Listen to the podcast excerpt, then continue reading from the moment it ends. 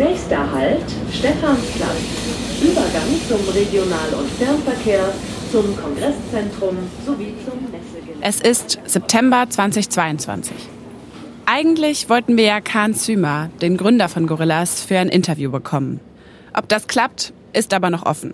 Dafür haben wir von Gorillas immerhin die Zusage, dass wir uns ein Warehouse von innen ansehen können.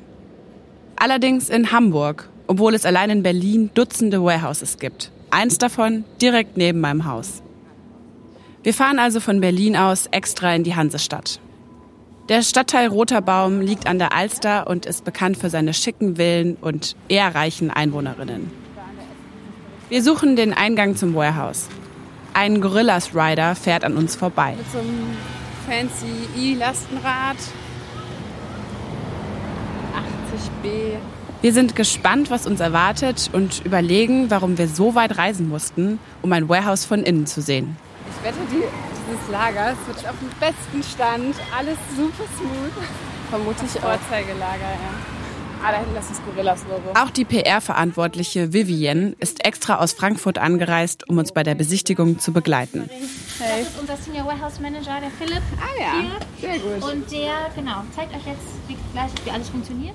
Würde ich sagen, äh, machen wir gleich mal vielleicht eine kleine Tour, Gerne. wenn du uns eine gibst. Natürlich.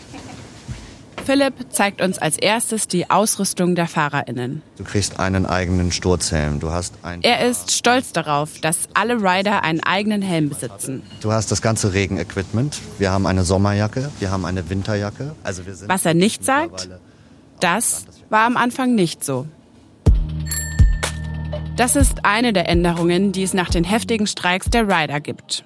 Denn im Sommer 2021 gehen einige von ihnen auf die Straße und protestieren gegen ihre Arbeitsbedingungen. In den ersten beiden Folgen ging es darum, wie Gorillas so schnell wachsen konnte und wer dafür gesorgt hat. Von Investoren bis hin zu Angestellten. Wenn ihr die ersten beiden Folgen noch nicht kennt, dann fangt am besten von vorne an. Ich bin Sarah Heuberger, Journalistin und Podcasterin bei Gründerszene. Wie es zu den Streiks gekommen ist und wie das Unternehmen damit umgeht, darauf schauen wir in dieser Folge, der dritten Folge von unserem Podcast Cashburners, die Gorilla Story.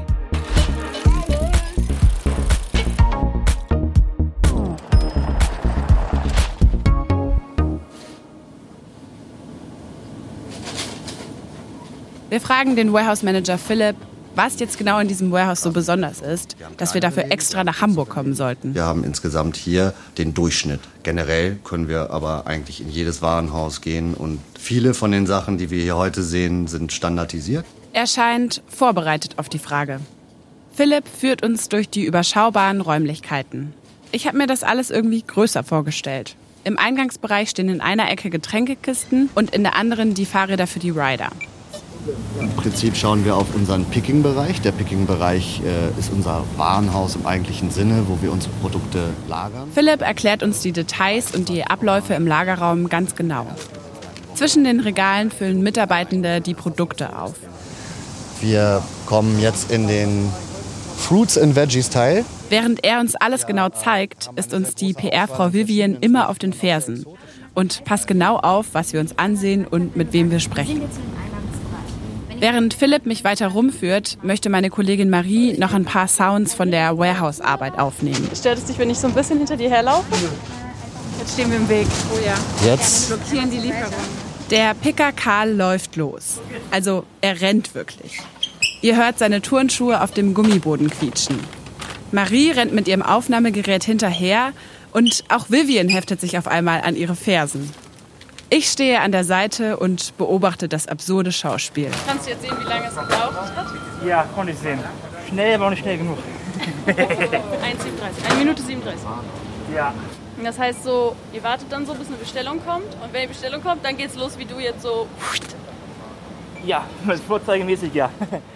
Wir werden das Gefühl nicht los, dass unser Besuch extrem gut vorbereitet wurde. Das wird besonders dann deutlich, als wir unbedingt einen bestimmten Fahrer interviewen sollen. Pierre, ein großer, kräftiger Typ, ist gerade mit seiner Schicht durch.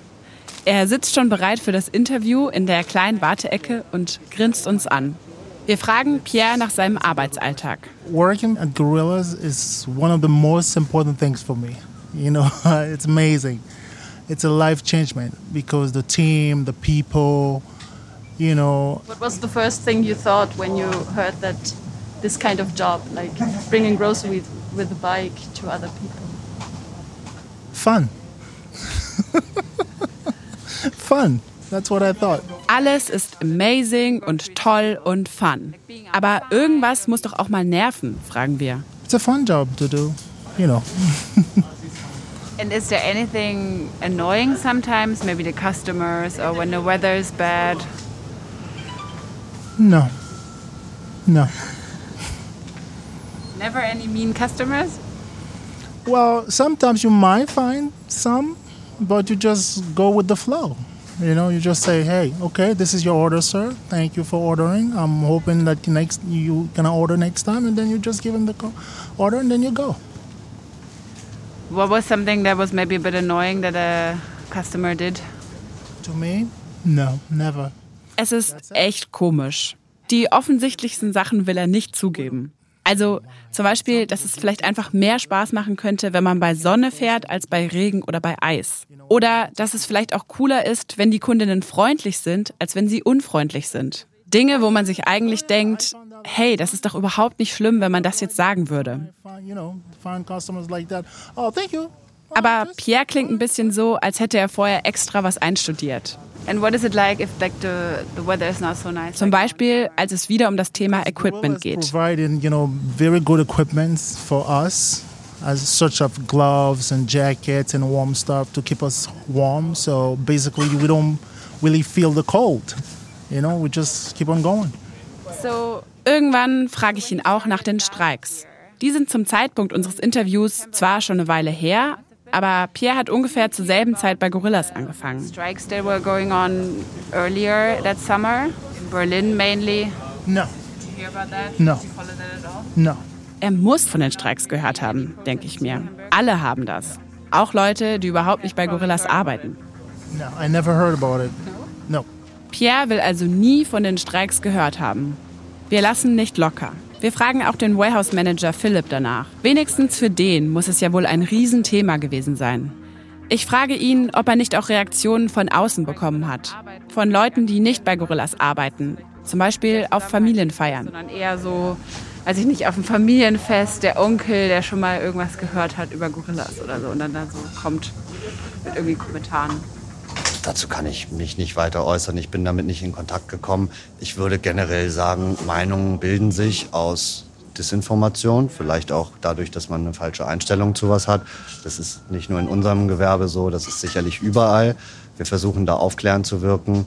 Wenn sich bei mir Kunden oder auch einfach nur Passanten informieren, bin ich der Letzte, der nicht erklärt, worum es geht und auch einen kleinen Einblick gibt, was wir hier genau tun. Also sind wir da sehr transparent.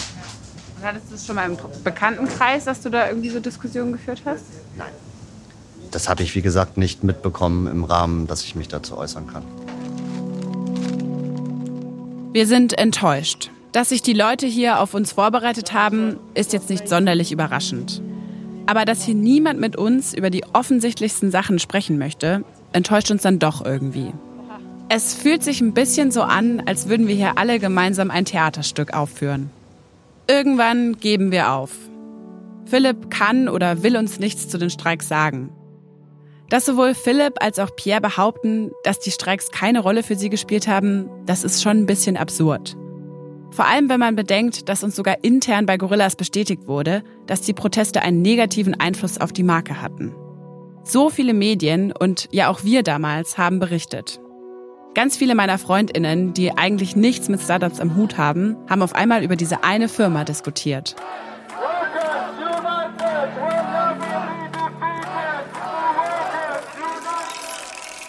Rückblende. Frühsommer 2021.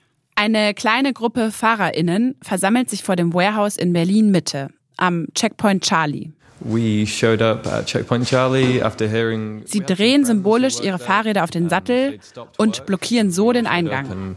I, I don't remember exactly how it happened, but we ended up turning the bikes upside down and putting them in front of the door. Sie wollen die anderen Rider daran hindern, aus dem Warenlager herauszufahren mit neuen Lieferungen. One struggle, one fight. Workers unite! Joseph ist einer der Rider, der von den allerersten Streiks an dabei war. Er erzählt uns davon. Uh, well, my name is Joseph Wollstonecraft, and I'm a rider at the Traptower Park warehouse. Well, I've worked here for a year and a half now. I was involved. Seit anderthalb Jahren arbeitet er bei Gorillas. Ursprünglich angefangen haben die ganzen Streiks mal wegen der Entlassung eines Riders. Santiago, auch genannt Santi. The hashtag was We Want Santi Back. Was genau der Grund für Santis Entlassung ist, ist nicht ganz klar. Manche sagen uns, er ist beim Kiffen erwischt worden. Andere sagen, er sei wiederholt zu spät gekommen. Wir haben versucht, ihn zu finden, aber er wohnt wohl schon lange nicht mehr in Berlin. Also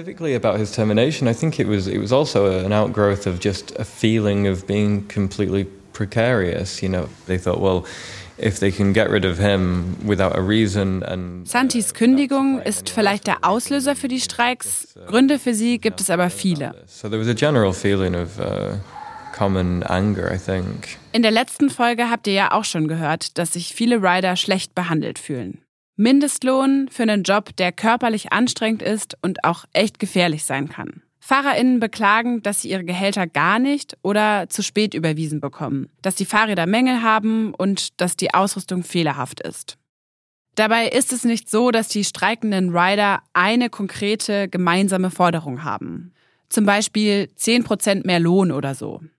Es geht vielmehr um die prekären Arbeitsbedingungen insgesamt. Je nachdem, welchen der Rider man fragt, bekommt man unterschiedliche Antworten darauf, was denn jetzt das größte Problem sei verspätete Bezahlung, schlechtes Equipment, Unfälle. Manche fordern gleich den gesamten Untergang des Unternehmens. Joseph erzählt, wie sich die Streiks in Berlin schnell ausbreiteten. Vom Checkpoint Charlie zu anderen Gorilla-Standorten in Berlin-Mitte. Auch UnterstützerInnen von anderen Gruppen kommen dazu. Die Stimmung ist angespannt. Also. Streikende wie Joseph organisieren sich schnell im sogenannten Gorillas Workers Collective. Das sorgt auch bei Twitter für ordentlich Wirbel. Ihrem Account dort folgen innerhalb von kurzer Zeit tausende Leute. I mean, it seems strange to sort of remember this, but like we had a Twitter account that had 300 followers, and at the end of the week we had like 12,000 followers. So it completely exploded, and we started to get more um, people coming to our meetings. Someone even made a meme out of me. I can't remember the caption. It was like a picture of me standing with my my arms crossed, looking. Es gibt wohl sogar ein Meme von ihm, das ihn bei den Streiks zeigt, mit verschränkten Armen. of the most revolutionary team of all time, Gorillas, or something. I don't know. It was a really unhinged, a very niche meme. Die Streiks breiten sich schnell aus und führen zu regelmäßigen Protesten in verschiedenen Berliner Stadtteilen. Die Anspannung in den Warenlagern und der Druck auf das Unternehmen wachsen. Die Angestellten im Headquarter hingegen bekommen zunächst vor allem über Twitter und aus den Medien von den Streiks und Protesten mit. Intern sind sie zunächst kein Thema, zumindest nicht offiziell. Den Produktentwickler Safe kennt ihr ja noch aus der letzten Folge. Er versucht das Thema in seinem Team so gut es geht zu vermeiden. Within my team, I really try to avoid the conversation at all. Not that I would stop people from having it if they want to discuss it, but from my side, I would kind of put it to an end and say, look, how does that impact our work? Bis es irgendwann auch Proteste vor dem Headquarter gibt. Etwa 100 Leute bauen sich mit Transparenten vor den Türen auf, pfeifen und machen richtig Lärm. Jetzt sind sie schwer zu ignorieren. Safe kommt an dem Tag ein bisschen später ins Büro und muss sich seinen Weg durch die protestierende Menge bahnen. I think I came in the office a little bit later that day. I had a meeting and then I came into the office and they were already there. So I kind of wiggled my way through the protesters and, and went in. No one, no one did anything or shouted at me or anything like that. So I just went in. Er erinnert sich, wie seine Teammitglieder besorgt vom sechsten Stock runterschauen auf das Geschehen. Everyone being a bit worried, a bit at unease, looking out in the balcony and seeing all these people protesting from our company.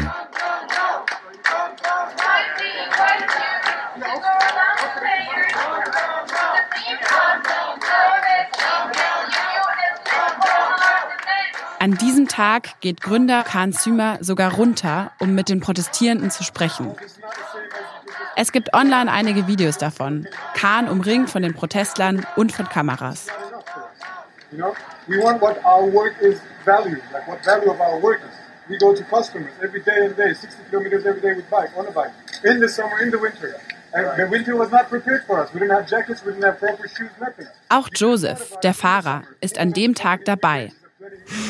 Um, I tried to corner him to ask him why probation is six months long if he doesn't hire to fire. This is one of the things he said. Uh, we do not hire to fire. Er versucht, Kahn zu fragen, warum eigentlich die Probezeit der Rider so lang sein muss.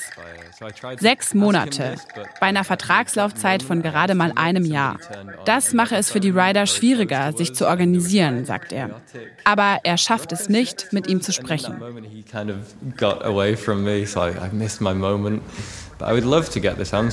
Das Aufeinandertreffen von Kahn und den Riders wird immer hitziger. Als Kahn in der Diskussion nicht mehr weiterkommt, zeigt er irgendwann verzweifelt sein Fahrradtattoo. Yeah, he showed us his tattoo and said that he's a rider. Im Herzen bin ich Rider, soll er gesagt haben. I always keep riding and I own the change. Die Menge zeigt sich davon unbeeindruckt. Dieser Schlichtungsversuch geht also schon mal in die Hose. Kurz danach startet Kahn einen neuen Versuch, die Wogen mit den Riders zu glätten. Er lädt alle Angestellten zu einem Zoom-Meeting ein. Alle, das heißt auch und insbesondere die Rider. Die sind normalerweise nie bei solchen Terminen dabei. Uns liegt ein Gedächtnisprotokoll von dem Termin vor. Gründer Kahn hat sich mit Video zugeschaltet. Am Anfang läuft mal wieder Techno-Musik. Dann geht die Musik aus und Kahn fängt an zu sprechen. Er betont erstmal, wie wichtig ihm die Rider sind. Das sagt er im Laufe dieses Termins immer wieder. Er geht sogar kurz auf Santiagos Fall direkt ein. Der sei wegen persönlichem Fehlverhalten entlassen worden. Dass sich deshalb Leute mit ihm solidarisiert hätten, sei ja okay gewesen. Er vermutet allerdings, dass Santiagos Fall danach instrumentalisiert worden sei, aus politischen Gründen. Dabei gehe es bei Gorillas ja ums Fahren und nicht um Politik. Gorillas ist eine Riders Company, keine Politics Company. Das betont er immer wieder. Er scheint relativ frei zu reden. Manchmal schweift er ein bisschen ab. Die Kritik an ihm und an seinem Unternehmen empfindet er jedenfalls als sehr unfair. Er scheint keinen Fehler bei sich zu sehen. Jedenfalls fällt kein Wort des Bedauerns. Unglücklich, seien die letzten Ereignisse gewesen, sagt er irgendwann. Es gäbe sicherlich viele Möglichkeiten, wie Kahn jetzt versuchen könnte, die Wogen zu glätten. Er hätte sagen können, dass man sich um die Gehaltsprobleme kümmern will. Oder dass man die Sorgen der Rider sehr ernst nimmt und für bessere Ausrüstung sorgen will. Das alles sagt Kahn aber nicht. Stattdessen kommt er mit einer Idee um die Ecke, die, wenn man es jetzt sehr positiv formulieren will, ungewöhnlich ist. Er will eine Fahrradtour machen. Er werde auf sein Fahrrad springen und 2000 Kilometer fahren. Durch alle Städte, in denen Gorillas aktuell Warehouses betreibt. Für den Dialog mit den Riders. Alle, die wollen und es ernst meinen, können sich ihm anschließen. Auch die von anderen Lieferdiensten. Eine E-Mail-Adresse gibt es auch schon. alwaysberiding at gorillas.io. Dann ist das Meeting schon vorbei. Knapp 20 Minuten geht das Ganze. Fragen werden nicht zugelassen. Ich habe damals von dieser Idee gehört und erinnere mich noch, wie ich gedacht habe, hä? Eine Fahrradtour? Wie soll das denn jetzt irgendwas fixen? Auch bei den Riders kommt die Idee nicht sonderlich gut an. For example, the CEO, I remember at that time he was like doing a something like a trip with a bike around the world with all the riders, and we were like, why do you do this kind of stuff and you don't pay the riders? You know, it's like, I don't know, it was a bit of an insult. Der Vorschlag kommt dem Fahrer vor wie eine Beleidigung. Ich denke mir, wenn Kane wirklich eine Fahrradtour macht, dann will ich mir das auf jeden Fall anschauen. Ich frage bei der Pressestelle immer wieder nach mehr Infos zu dieser Tour. Wann geht sie los? Was sind die genauen Stops und wie kann man sich anmelden? Nichts. Der geplante Termin kommt und nichts passiert. Am Ende wird die Tour nie stattfinden. Eine Erklärung gibt es von dem Unternehmen dazu nicht. Natürlich will ich auch direkt mit Kahn über diese Fahrradtour sprechen. Was wollte er damit überhaupt bezwecken und wieso hat er sie am Ende doch nicht gemacht? Endlich findet das versprochene Vorgespräch mit ihm statt. Da wollen wir ihn von einem Interview überzeugen. Wir treffen uns mit Kahn zum Mittagessen bei uns im Verlag, ganz oben im 19. Stock. Aufnehmen können wir da natürlich noch nicht, Deshalb setzen mein Kollege Kajan Öskens und ich uns danach zusammen, um nochmal gemeinsam über den Termin zu reflektieren. Wir haben uns ja im Journalistenclub bei Springer getroffen. Das ist so eine altehrwürdige, traditionelle Location. Ich finde es ja eine der tollsten Locations in Berlin. Also, damit ihr euch das vorstellen könnt, es ist in Berlin im 19. Stock von Axel Springer, Holz getäfelt alles. So ein bisschen der Charme der 70er Jahre, der da auch rüberkommt, aber auch sehr gediegen mit einem sensationellen Blick über Berlin. Das beeindruckt natürlich viele Leute immer wieder. Und dann hast du da ein Restaurant und eine Bar. In der Bar darf übrigens auch geraucht werden, was natürlich an total seltenen Plätzen mittlerweile möglich ist. Und du hast so eine Wohlfühlatmosphäre. Kajan ist mittlerweile auch in die Recherche mit eingestiegen. Er ist Chefredakteur von Business Insider. Dazu gehört auch Gründerszene. Mit Startups hat Kajan eigentlich nicht so viel am Hut. Bislang hat er sich eher um die großen Unternehmen gekümmert, um die Volkswagen und Aldis dieses Landes. Gorillas findet er aber trotzdem spannend. Und mich hat natürlich diese Geschichte von Gorillas von Anfang an berührt, weil ich das natürlich total spannend finde, dass da jemand hinkommt, etwas Neues aufbaut und dass es so im ersten Moment als riesige Erfolgsstory erscheint. Aber das ist ja das Spannende bei diesen Unternehmen, ob es jetzt Startup ist oder Old Economy die entscheidende Geschichte ist, was steckt wirklich dahinter? Und ich glaube, das ist so ein ganz wichtiger Punkt, dass man hinter die Fassade blickt. Als wir an diesem Tag im Journalistenclub Kahn zum allerersten Mal treffen, sind wir beide überrascht. Ja, ich habe ihn das erste Mal kennengelernt und ich habe schon so gemerkt, das ist schon erstaunlich. Das ist jemand, der führt so ein, ja, so ein Einhorn an, so eine Success Story, über die alle berichten. Und da stellt man sich ja so einen selbstbewussten, charismatischen, hart auftrumpfenden Leader vor. Und der ist da eher so schüchtern aufgetreten. Also du hast richtig gemerkt, das ist hier nicht so sein Surrounding und der ist erstmal so vorsichtig.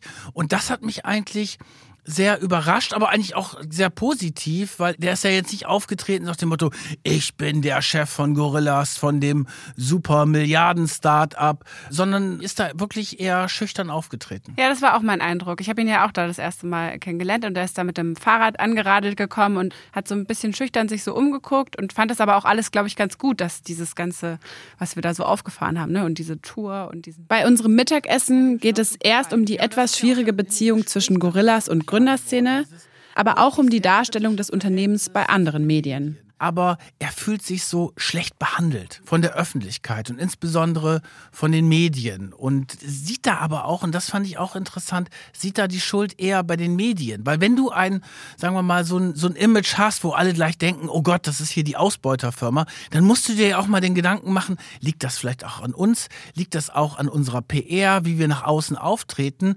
Nein, er hat dann immer so gesagt, naja, die Medien behandeln ihn halt so schlecht und ich fand das sehr, sehr schräg, weil das wenig selbstkritisch war. Und du musst dann auch immer überlegen, woran liegt das eigentlich? Und das hat er eigentlich weitgehend ausgeklammert. Trotzdem läuft das Gespräch überraschend gut. Besonders Kajan und Kahn scheinen sich sehr gut zu verstehen. Sie reden über die Türkei.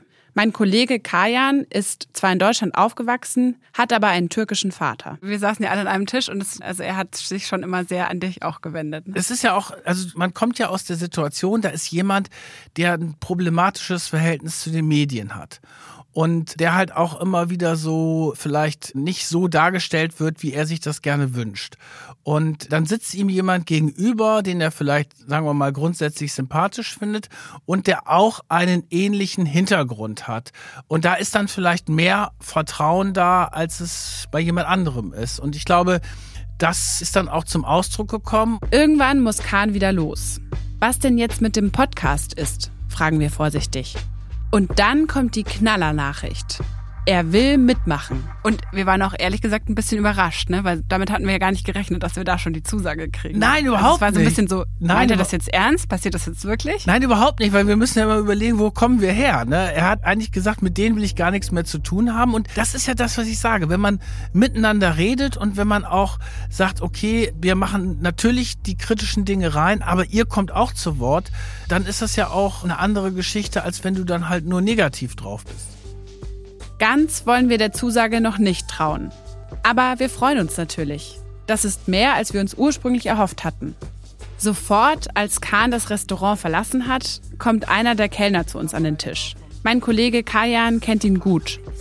Wer das denn gewesen sei, will er von uns wissen. Ja, das ist der Chef von Gorillas. Und ach, Gorillas, die ihre Mitarbeiter ausbeuten. Also das fand ich schon total interessant, wie äh, polarisierend das ist und dass viele so als ersten Gedanken haben, aha, Gorillas, das sind die, die ihre Mitarbeiter ausbeuten. Die, die ihre Mitarbeiter ausbeuten. Durch die Streiks wird das auf einmal die eine Sache, mit der Gorillas assoziiert wird. Das merkt auch Safe, der Produktentwickler, wenn er Leuten davon erzählt, dass er bei Gorillas arbeitet. So I remember when I'd talk about gorillas or the fact that I worked for gorillas in public or with people, immediately seeing the excitement. How do you do it in 10 minutes? Oh, it's amazing. I love it. I love your brand, your ads or whatever. That switched almost 100%. Von wie macht ihr das denn mit den 10-Minuten-Lieferungen hin zu warum bezahlt ihr eure Fahrer nicht?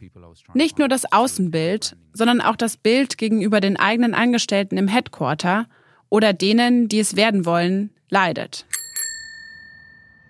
Viele Menschen in der ganzen Bundesrepublik solidarisieren sich mit den Riders.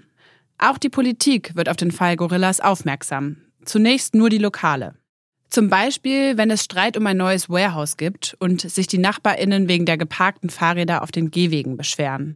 Einzelne PolitikerInnen sind auch bei den Streiks dabei, um sich mit den Protestierenden zu solidarisieren. So zum Beispiel die Berliner SPD-Abgeordnete Chansel Kisiltepe. Ich bin seit 2013 Bundestagsabgeordnete. Wir besuchen sie in ihrem Abgeordnetenbüro. Und Prenzlauer Berg Ost und Gorillas als Start-up in meinem Wahlkreis ansässig ist natürlich ein sehr wichtiger Bezug, weil viele Beschäftigte dann auch mich kontaktiert haben, als es zu diesen Missständen kam, was Arbeitsschutz angeht. Sie berichtet uns von ihren Eindrücken bei den Streiks. Auf den Demonstrationen und Kundgebungen, wo Riders und Geschäftsleitungen, Storeleitungen aneinander geraten sind, das war schon sehr aggressiv, muss man sagen, zum Teil. Und die Stimmung war sehr, sehr gereizt. Der Zugang wurde verwehrt den Riders gegenüber daran teilzunehmen. Es wurde gedroht, wenn ihr daran teilnehmt, dann ist das das Ende eures Beschäftigungsverhältnisses. Die Fahrräder würden weggenommen, damit man sich an diesem Fahrradkorso nicht beteiligen kann, der organisiert war. Also es war, ging schon hoch her. Was wir interessant finden bei unseren Recherchen, auch unter den Riders selbst sind die Blockaden umstritten. Manche haben uns erzählt, dass sie eigentlich einfach nur normal arbeiten wollten. Aber sie wurden von denen, die gestreikt haben, daran gehindert. Eine Mitarbeiterin erzählt uns, dass sogar Leute im Warehouse eingesperrt wurden. At one warehouse it happened that were people inside and the key was inside the door because they were about to leave. And someone just put glue in it and closed the door and broke the key. Like come on that's that's already too much you know? Like i can understand that you're frustrated but there is a limit. Ein anderer ist einfach nur genervt davon vom arbeiten abgehalten zu werden. Like yeah, honestly, I I don't know what happened. I have no idea. I just want to do my job and don't mind about it. Die Politikerin ist bei mehreren Protestaktionen dabei und versucht zu vermitteln. Genau, ich hatte auf diesen Kundgebungen sowohl mit der Filialleitung Gespräche geführt und versucht auch zu schlichten. Und am Hermannplatz äh, wurde das dann nochmal emotionaler und lauter. Der Filialleiter dort, der Store Manager, hatte sich auch vor den Laden gestellt und keinen reingelassen und auch keinen rausgelassen.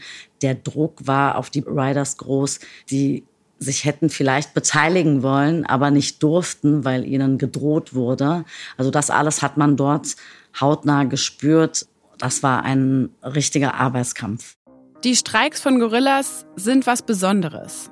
Denn normalerweise rufen in Deutschland Gewerkschaften zum Streik auf. Verdi zum Beispiel. Und das auch nur mit viel Vorlauf, wenn sie ganz lange Tarifverhandlungen geführt haben und dabei aber zu keinem Ergebnis gekommen sind. Dann streiken zum Beispiel LokführerInnen, das Krankenhauspersonal oder ErzieherInnen. Bei Gorillas läuft das komplett anders. Zum ersten Mal seit langem ist es keine Gewerkschaft, die streiken lässt. Die Streiks sind selbst organisiert, aus der Belegschaft heraus. Wilde Streiks heißt das oder Wildcat Strikes. Eines der letzten Male, dass es zu großen wilden Streiks gekommen ist, war im Jahr 1973 in Köln. Da haben sogenannte Gastarbeiterinnen aus der Türkei spontan für bessere Arbeitsbedingungen gestreikt. und das ganze Fortwerk lahmgelegt. Wir hatten die Diskussion über die wilden Streiks, die in Deutschland so nicht möglich sind, weil wir das nicht gesetzlich verankert haben hier in Deutschland. Politische Streiks sind nicht erlaubt, ne? im Gegensatz zu Frankreich, wo es ja ständig zu politischen Streiks kommt. Die wilden Streiks, die jetzt in diesem Bereich bei den Lieferdiensten zu beobachten sind, sind wahrscheinlich auch Verzweiflungsakte. Nach den Streiks greift Gorillas hart durch gegen die Protestierenden. Das Unternehmen entlässt mehrere Rider, weil sie an den Protesten teilgenommen haben. Uns sind insgesamt zehn Fälle bekannt, die vor Gericht gelandet sind. Vermutlich waren es aber deutlich mehr Kündigungen. Auch Gorillas begründet damals die Entlassungen der Rider damit, dass es sich ja um unangekündigte wilde Streiks gehandelt habe, die rechtlich nicht zulässig waren. Dieses Statement verschickte Gorillas damals. Seit Freitag kam es zu einer Reihe von unangekündigten wilden Streiks, Blockaden und der Blockierung von Notausgängen in Warehouses durch MitarbeiterInnen einiger Standorte in Berlin und Leipzig. Solche unangekündigten und nicht gewerkschaftlich getragenen Streiks sind rechtlich unzulässig. Nach intensiver Abwägung sehen wir uns gezwungen, diesen rechtlichen Rahmen nun durchzusetzen. Das bedeutet, dass wir das Arbeitsverhältnis mit denjenigen MitarbeiterInnen beenden, die sich aktiv an den nicht genehmigten Streiks und Blockaden beteiligt, den Betrieb durch ihr Verhalten behindert und ihre KollegInnen damit gefährdet haben. Joseph, der Rider, erzählt uns, dass ihm anfangs gar nicht so bewusst war, dass er und seine Mitstreiter etwas Ungewöhnliches getan haben. Für ihn ergibt auch die Unterscheidung zwischen wildem Streik und legalem Streik keinen Sinn. I, I had no idea that it would blow up the way that it did. I, firstly, I didn't know the distinction between a wildcat strike and a legal strike. I'm doing inverted commas around legal because I find the distinction absurd.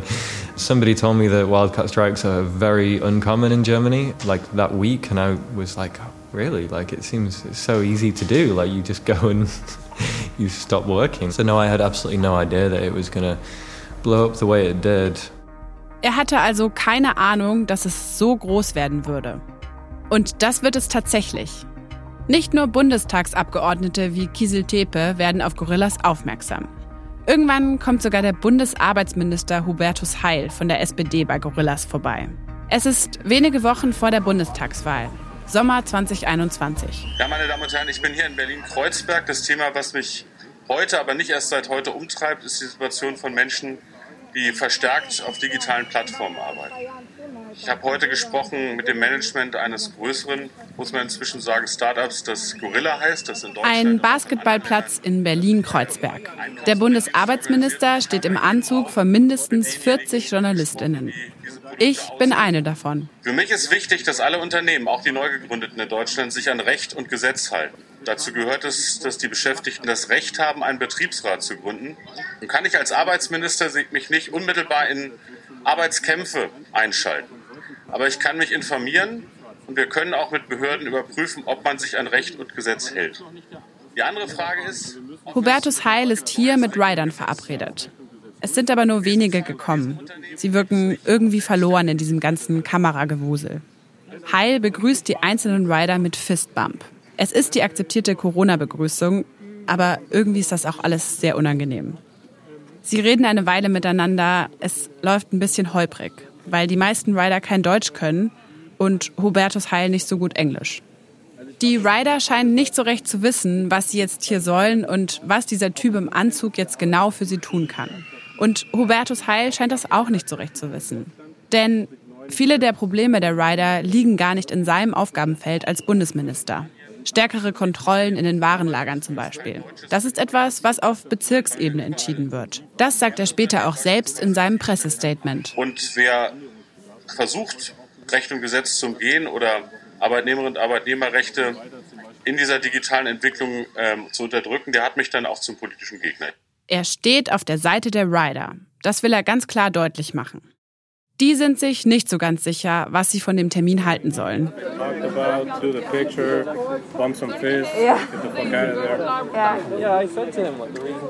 Er winkt ab. Den Termin hat die Berliner Abgeordnete Chanze Kieseltepe organisiert. Sie und Hubertus Heil setzen sich da auch mit einigen Vertretern aus dem Management von Gorillas zusammen. Kahn Zümer ist nicht dabei. Das war auch ein gutes Gespräch, muss ich sagen. Also die Punkte, die wir genannt haben, auch der Arbeits Bundesarbeitsminister, die wurden auch gesehen. Und es wurde auch zugesagt, äh, die Situation zu verbessern. Ich glaube, das hat nochmal Druck gemacht oder gezeigt, hey, Politik hat ein Auge auf euch. Ne? Ihr könnt hier jetzt nicht machen, was ihr wollt. Wir haben diese Rechte in Deutschland und die müssen von jedem Betrieb auch eingehalten werden, auch von Start-ups eingehalten werden. Das war, glaube ich, schon ein Signal. Sie meint, dass der Besuch des Bundesarbeitsministers sehr wohl einen Sinn hatte. Sich für die Rechte der Rider einzusetzen, sei eben doch etwas, das auf Bundesebene geschehen müsse. Zum Beispiel das ganze Thema Betriebsrat. Denn Lieferdiensten wie Gorillas wird vorgeworfen, dass sie mit allen Mitteln versuchen zu verhindern, dass es überhaupt eine Mitarbeiterinnenvertretung gibt. Union Busting nennt man das. Ich war ja nicht nur bei Gorillas mit aktiv dabei und habe die Riders unterstützt, sondern auch bei vielen anderen Lieferdiensten. Und das, was bei Gorillas passiert hat, mittlerweile auch System, würde ich sagen. Man beobachtet die gleichen Abfolgen seitens der Arbeitgeber wie auch bei Gorillas. Ne, zuerst wird gar nichts getan, dann auf Druck, auch öffentlichen Druck, wird ein bisschen was getan. Dann wird versucht, eine Wahlversammlung zur Wahl eines Wahlvorstandes zu verhindern. Das habe ich bei vielen Lieferdiensten so erlebt. Und deshalb kann ich auch sagen, das ist eine Form oder das ist Union Busting, weil es System hat. Union Busting, das kennt man ja sonst eher aus den USA, von Amazon oder so. Gorillas bestreitet, dass sie jemals Union Busting betrieben haben. Aber in der nächsten Folge gucken wir uns an, welche Tricks sie angewandt haben, um es den Mitarbeitenden, die sich organisieren wollen, möglichst kompliziert zu machen. Und ihr erfahrt auch, ob sich Kahn wirklich an sein Versprechen halten wird und sein Interview zu geben. Das war die dritte Folge von Cashburners, die Gorilla Story. Und wenn euch dieser Podcast gefällt, freuen wir uns natürlich sehr über eine gute Bewertung, wo auch immer ihr diesen Podcast hört. Wenn ihr keine weitere Folge verpassen wollt, dann abonniert direkt diesen Podcast und klickt die Glocke. Über Feedback per Mail freuen wir uns natürlich auch an cashburners.gründerszene.de.